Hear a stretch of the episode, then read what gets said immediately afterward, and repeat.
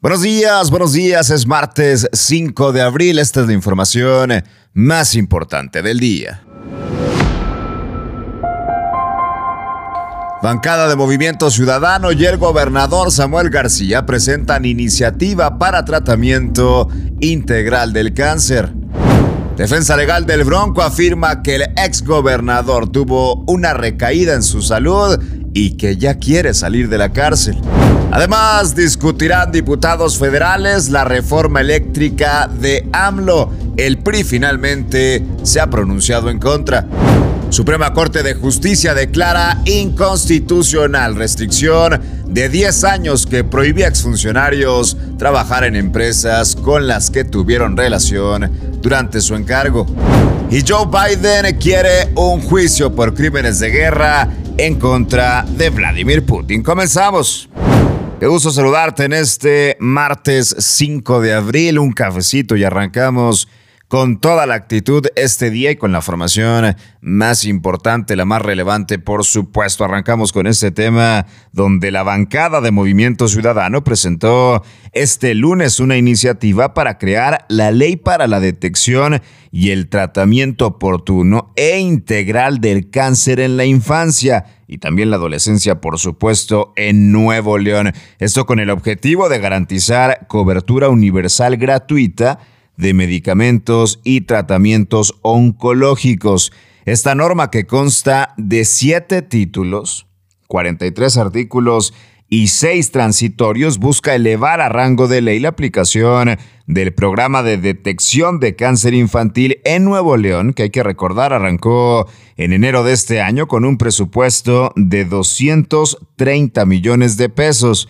En la ley se establece la obligación de crear un fideicomiso con un presupuesto que no podrá ser menor al del año previo y también contempla la creación de un registro nominal del cáncer en la infancia y en la adolescencia. Esto para darle seguimiento al tratamiento de personas menores de 18 años que no cuentan con seguridad social. De esta manera, Movimiento Ciudadano, acompañados del gobernador Samuel García, van por tratamiento integral del cáncer. Ahora es ley.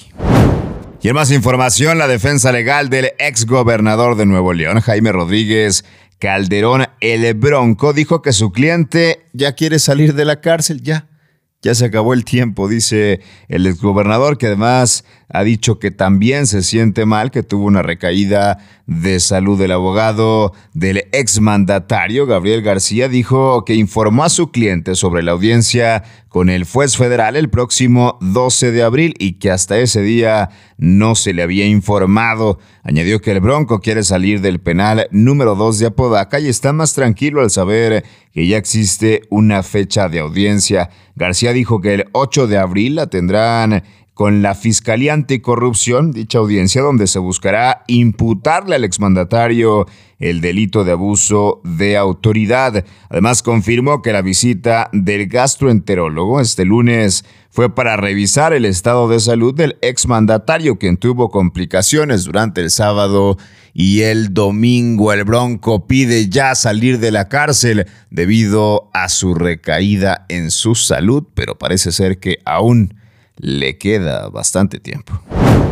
Y en información nacional, las Comisiones Unidas de Puntos Constitucionales y de Energía de la Cámara de Diputados distribuyeron el proyecto de dictamen de la reforma eléctrica con solo cuatro cambios a los artículos transitorios, pero sin modificar la redacción propuesta por el Ejecutivo para los artículos 25, 27 y 28 de la Constitución.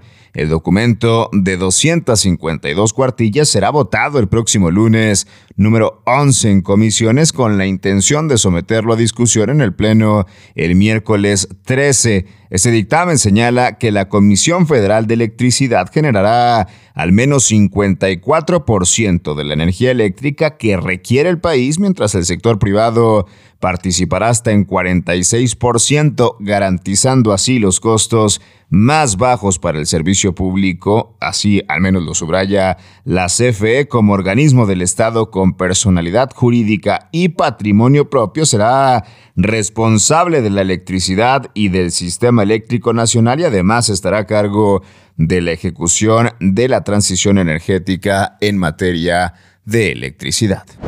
Nuestras presas están secas, no llueve y el gobierno pasado no cuidó el agua. Ahora nos toca jalar parejo. El gobierno de Nuevo León está trabajando para conseguir más agua y evitar el derroche. Ahora te toca a ti. La ciudad se dividió en siete zonas y a partir del 22 de marzo en cada zona, un solo día a la semana, se reducirá la presión del agua a partir de las 9 de la mañana. Busca tu zona en ahorratetoca.mx y ayúdanos a que haya agua para todos. Gobierno de Nuevo León.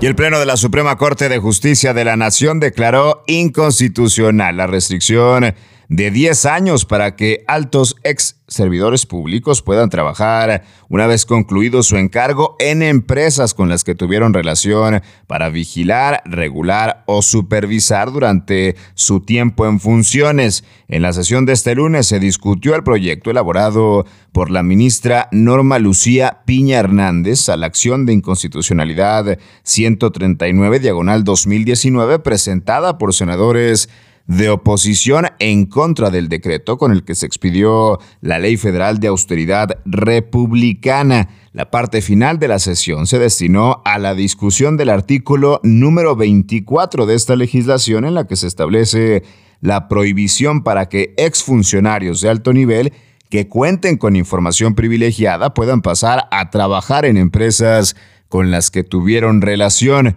Por su parte, el ministro Luis María Aguilar planteó que la medida puede generar incertidumbre entre los sujetos involucrados debido a que otras leyes establecen una restricción muy menor para incorporarse a la iniciativa privada. De esta manera, la Suprema Corte de Justicia declara inconstitucional la restricción de 10 años que prohibía a exfuncionarios trabajar en empresas con las que tuvieron relación durante su encargo. Y en información internacional, este lunes el presidente de Estados Unidos, Joe Biden, dijo que quiere un juicio por crímenes de guerra en contra de su homólogo ruso Vladimir Putin. Eso tras el hallazgo de 410 cadáveres con ropa de civiles en la ciudad ucraniana de Buka, cerca de Kiev. Añadió que es partidario de tomar más sanciones contra Rusia y dijo a los periodistas que le esperaban a su regreso a Washington que irá hasta donde tope. Se requiere, explicó el mandatario, reunir eh, más información para poder llevar a juicio a Putin a la vez que se sigue proveyendo a Ucrania de armas para que sigan combatiendo contra las tropas rusas y reunir todos los detalles para tener un verdadero juicio por crímenes de guerra. También aseguró que el presidente ruso deberá rendir cuentas sobre qué fue lo que sucedió y si es necesario deberá enfrentar la cárcel. Es el mensaje, el llamado que hace Joe Biden a Rusia por los 410 cadáveres de civiles encontrados en Kiev. Hasta aquí la información más importante de este martes 5 de abril. Yo soy César Ulloa, arroba César Ulloa G y esto es Contraportada por Altavoz MX todos los días, de lunes a viernes con la más relevante de cada semana. Hasta aquí la información, nos escuchamos mañana.